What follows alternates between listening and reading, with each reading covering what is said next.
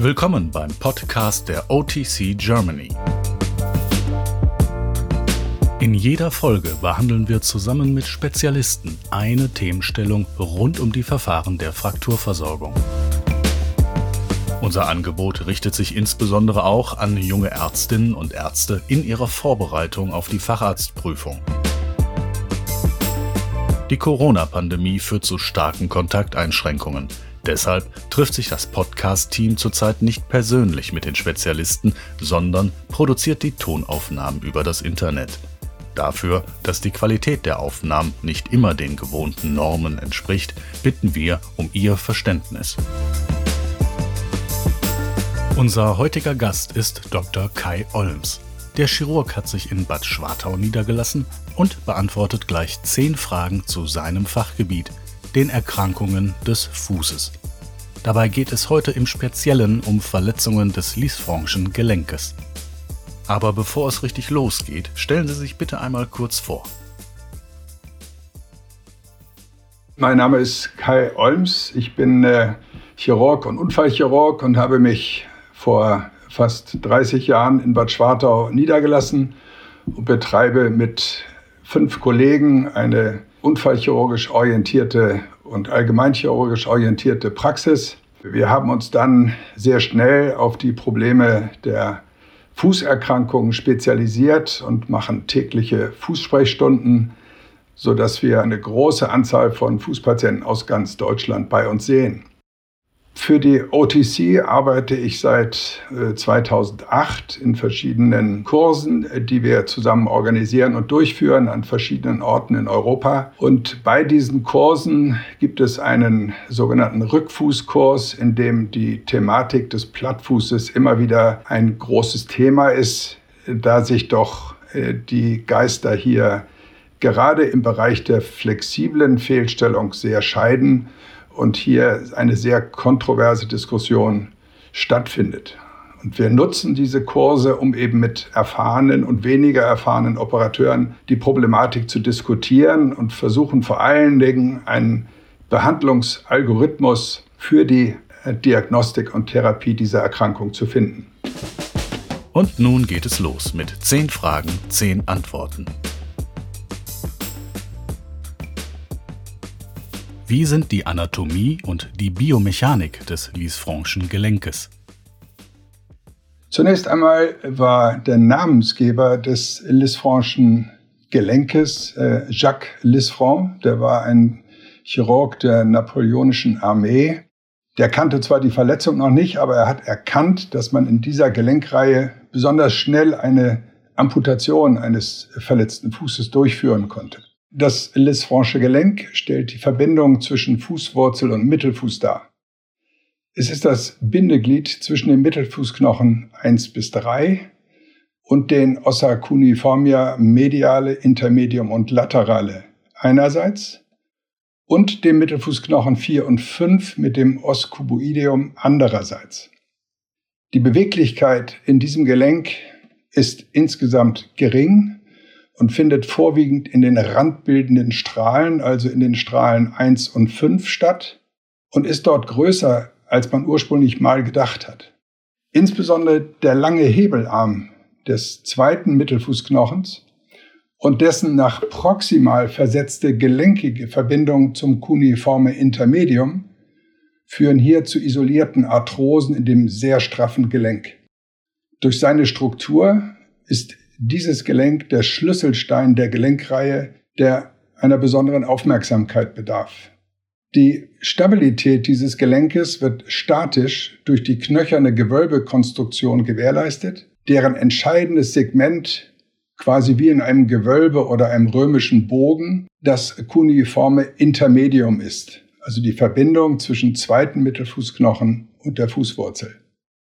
Wir haben dann auch noch äh, dynamische Stabilisatoren, und diese sind die Tibialis posterior Sehne und die Tibialis anterior Sehne medial sowie die Peroneus longus Sehne, die quer unter der Fußwölbung zum Metatarsale 1 zieht. Weiterhin bestehen zahlreiche, vor allem plantar gelegene, kräftige Bandverbindungen. Die sind kräftiger als die dorsalen Bänder Und diese Bänder erzeugen eine statische äh, Stabilität, die die knöcherne Struktur unterstützt. Besonders hervorzuheben ist das Lisfranc-Ligament, welches die einzige wesentliche Verbindung zwischen Cuneiforme mediale und dem Metatarsale 2 darstellt. Durch eine isolierte Verletzung dieses Bandes, also eine ligamentären Verletzung, kommt es zu einer transversalen Instabilität der Fußwurzel, die dann zusammen mit anderen insuffizienten Kraftprägern zu einem Kollaps der Mittelfußwölbung führen und durchaus einen posttraumatischen Plattfuß erzeugen können. Wobei passieren Verletzungen? Insgesamt sind die Verletzungen des Lisfranchen Komplexes selten. Sie stellen etwa fünf Prozent der Fußverletzungen dar. Und äh, bei diesen Verletzungen unterscheidet man zwischen Hochrasanzverletzungen, also zum Beispiel die Einklemmung des plantarflektierten Fußes im Fußraum zwischen den Pedalen eines Pkw bei einem Auffahrunfall. Und man unterscheidet diese Verletzungen von niedrigenergetischen Verletzungen, die etwa 50 Prozent der Gesamtverletzungen ausmachen.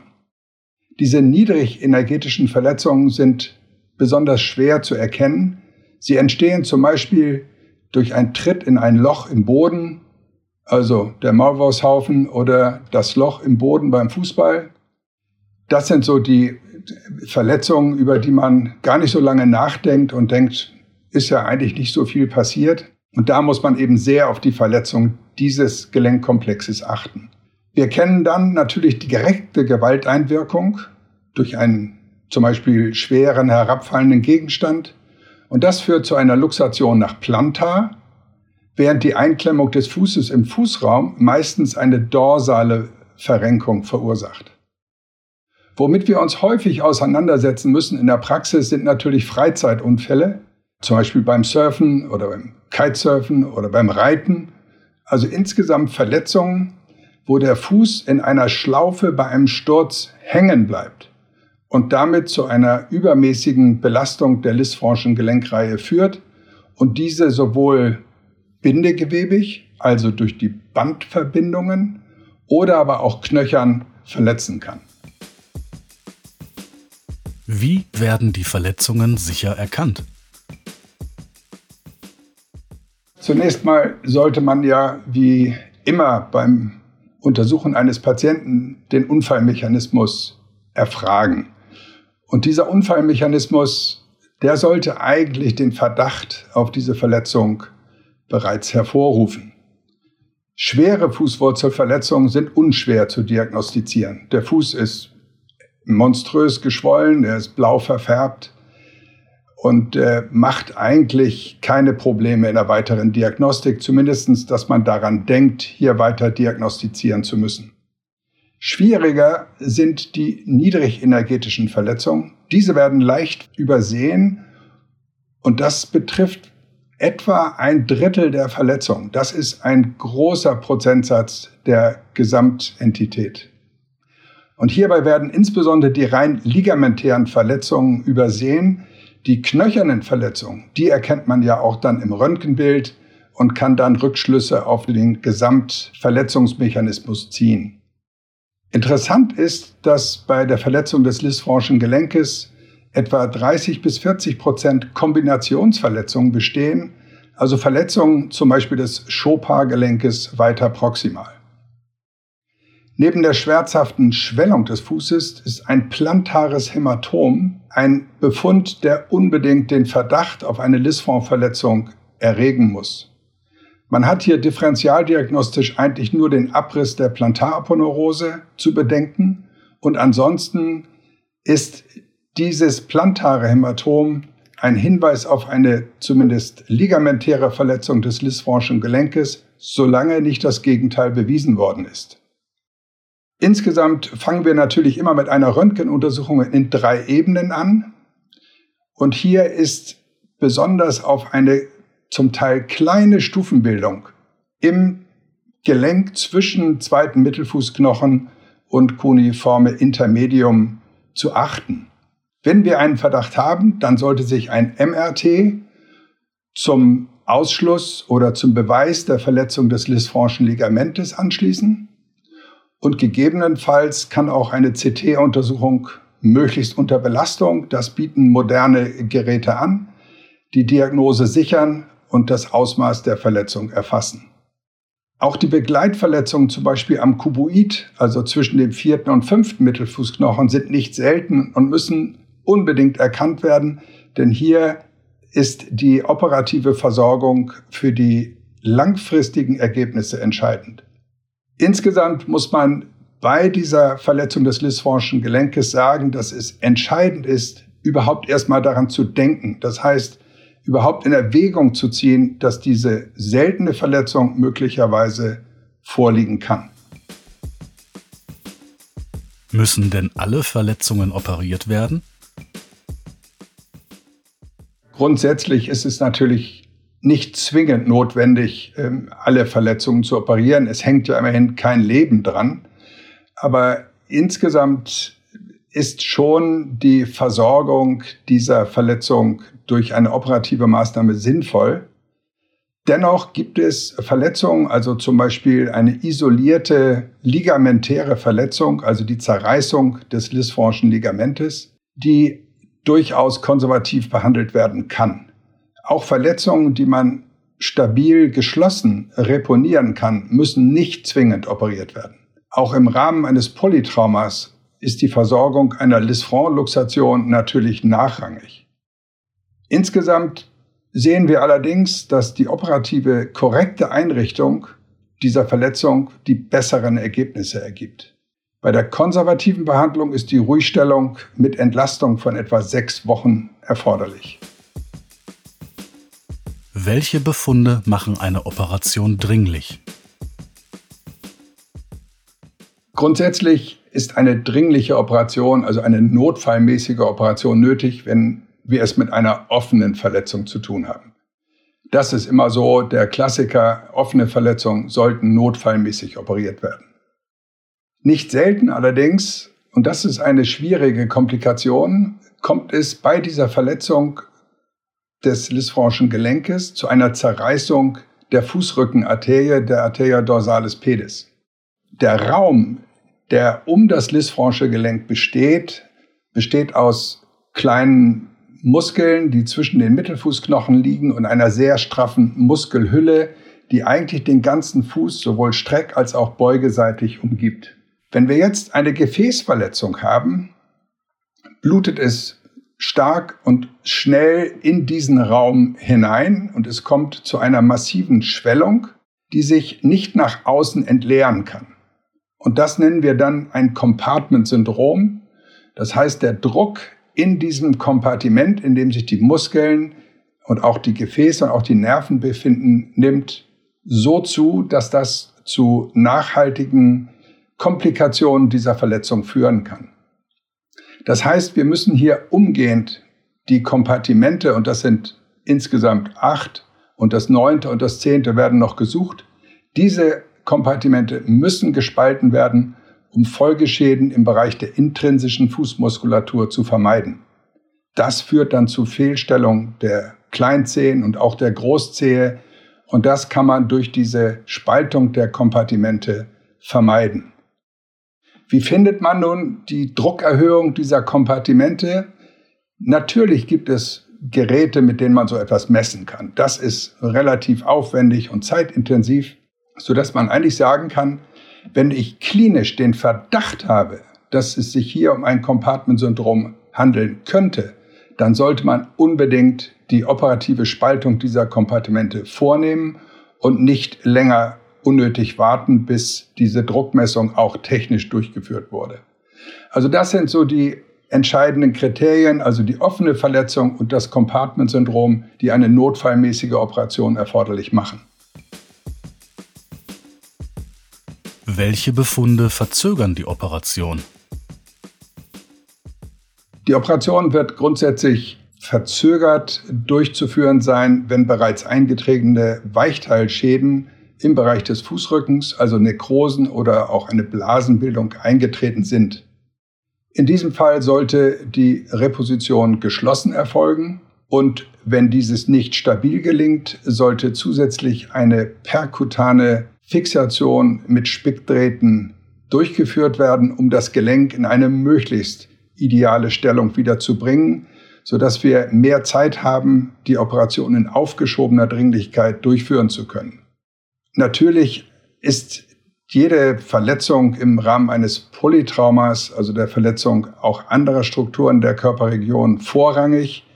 Aber insgesamt ist die Rekonstruktion des Lisfranchen Gelenkes dann mit verzögerter Dringlichkeit durchzuführen. Auch die Einrichtung zum Beispiel mit einem äußeren Festhalter, also einem Fixateur extern, ist sicherlich ein gangbarer Weg. Welche Operationstechniken gibt es? Bei den Operationen entscheiden wir die perkutane Technik, bei der die Fehlstellung durch Spickdrähte unter Bildwatterkontrolle fixiert wird, von der offenen Technik, bei der eine offene Reposition mit anschließender Osteosynthese durchgeführt wird. Wie ich schon eingangs sagte, ist die perkutane Fixation sicherlich im Ausnahmefalle denkbar.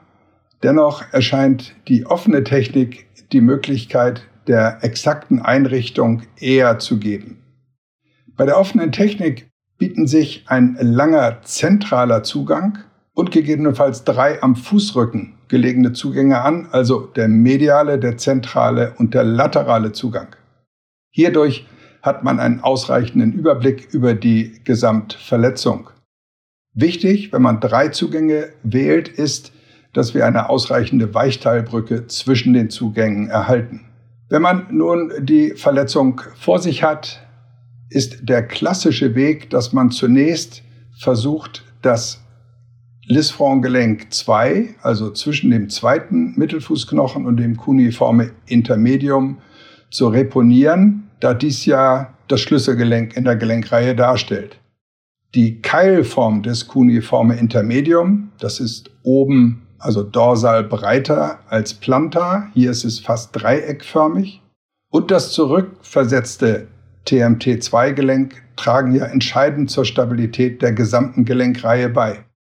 Wenn ich also das TMT2 reponiert habe, stellen sich häufig die anderen Gelenke schon von alleine wieder ein.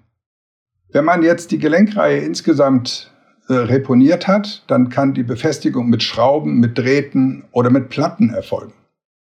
Das Problem bei der standardmäßig durchgeführten Verschraubung ist allerdings, dass man bei häufig ja nicht nur einem Versuch, die Schraube korrekt zu platzieren, Knorpelschäden in diesen kleinen Gelenken erzeugt, die später dann zu einer Arthrose führen können. Es hat sich mehr und mehr durchgesetzt, die Fixation dieser Gelenkreihe doch mit Platten durchzuführen, die dann im Sinne einer Brückenplatte angelegt werden und das Gelenk an sich nicht zerstören. Die knöchernen Begleitschäden wie metatarsale Frakturen und insbesondere die Fraktur des Kuboid müssen gesondert versorgt werden. Es gibt hierfür bereits spezielle anatomisch angefertigte Platten. Bei der Versorgung des Kuboid ist auf jeden Fall eine Spongiosaplastik nötig, um die Crush-Verletzung der Gelenkfläche wieder aufzurichten, das heißt zu unterfüttern. Und dazu eignet sich besonders ähm, entnommene Spongiosa entweder vom Beckenkamm oder aber auch von der Ferse. Zum Teil ist auch eine vorübergehende Fixation mit einem Fixateur extern erforderlich, um die Länge der lateralen Säule zu erhalten. Insgesamt sollte der Eingriff ohne Blutsperre erfolgen, um einfach Blutungen auch erkennen zu können und um nicht zeitlich in eine Drucksituation zu kommen, bei der ja die Blutsperre nach ungefähr zwei Stunden wieder geöffnet werden müsste. Problematisch bleiben immer die Weichteile.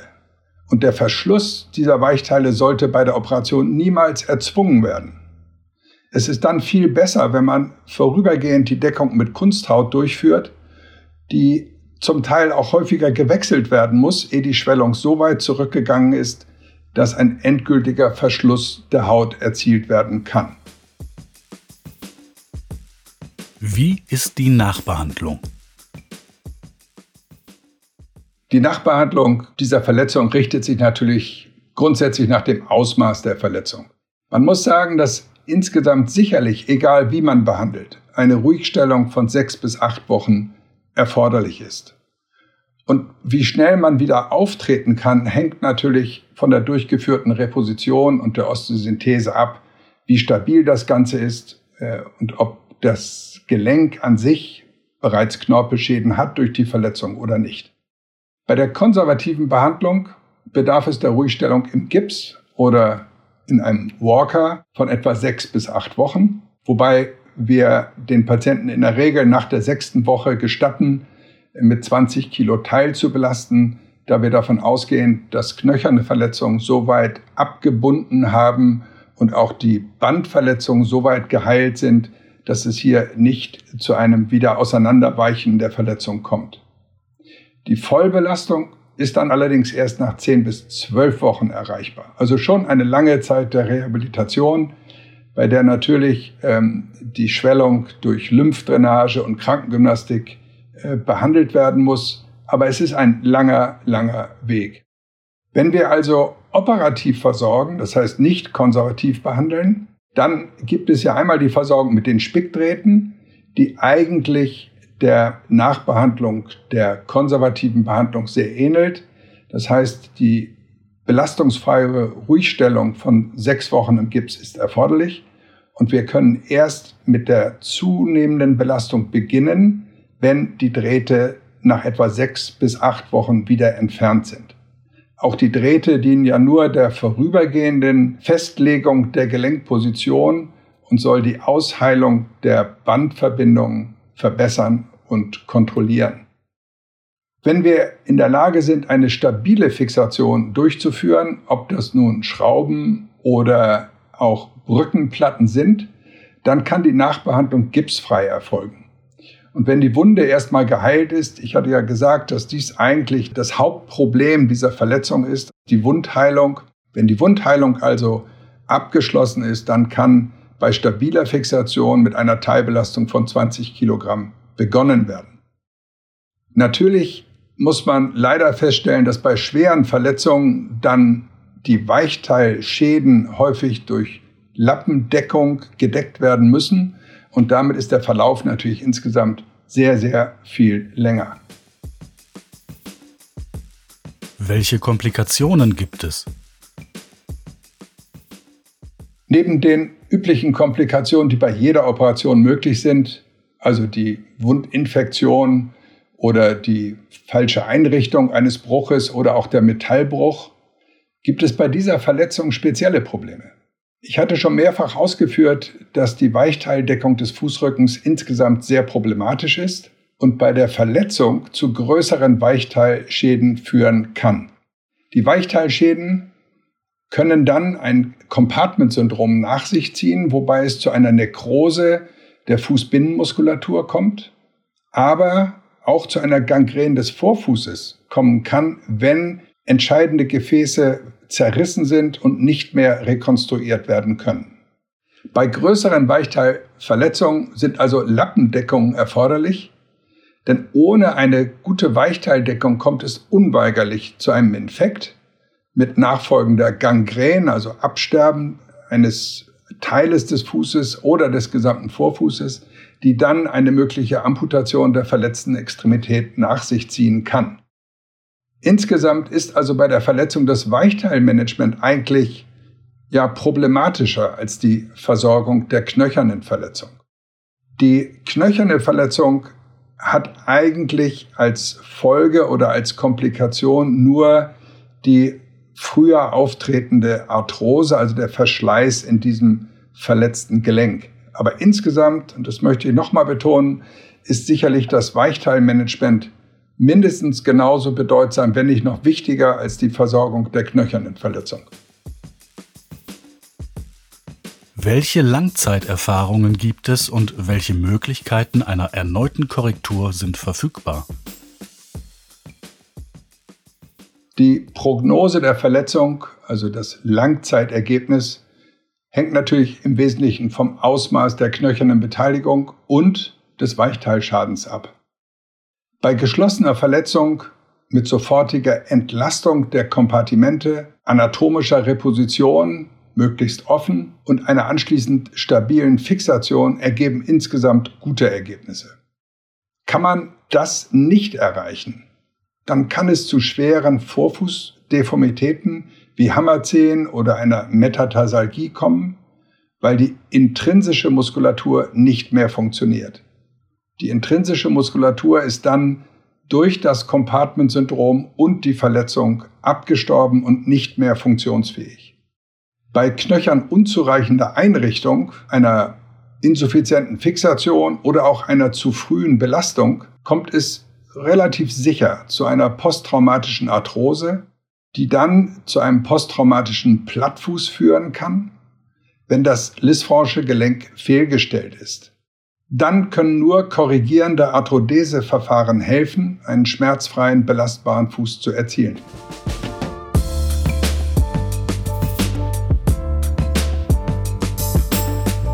Sie hörten eine Podcast-Folge der OTC Germany. Gemeinsam wollen wir die medizinische Fachkompetenz in der Unfallchirurgie und Orthopädie weiterentwickeln.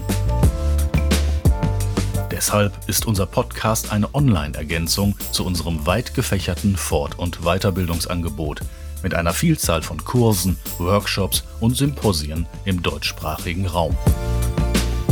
Vielleicht sehen wir uns bald bei einem dieser Angebote. Uns würde das sehr freuen. Bis dahin hören Sie sich einfach auch unsere anderen Podcast-Folgen an und besuchen Sie für aktuelle Informationen unsere Website otc-germany.de. Für das Kursangebot unserer Akademie besuchen Sie bitte otc-akademie.de. An dieser Stelle finden Sie in Kürze auch ein Online-Angebot der Akademie. Und falls Sie gerade vor der Facharztprüfung stehen, wir von der OTC Germany wünschen Ihnen viel Erfolg.